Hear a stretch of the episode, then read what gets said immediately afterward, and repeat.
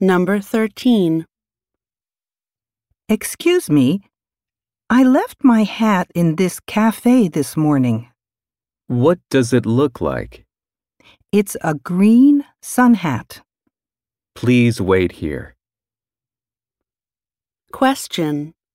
What is the woman's problem?